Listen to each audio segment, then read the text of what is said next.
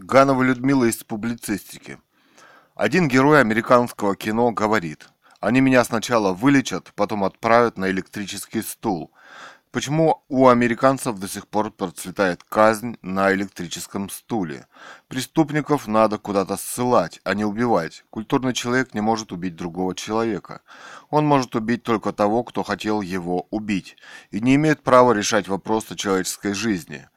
Об этом говорил у Булгакова Христос.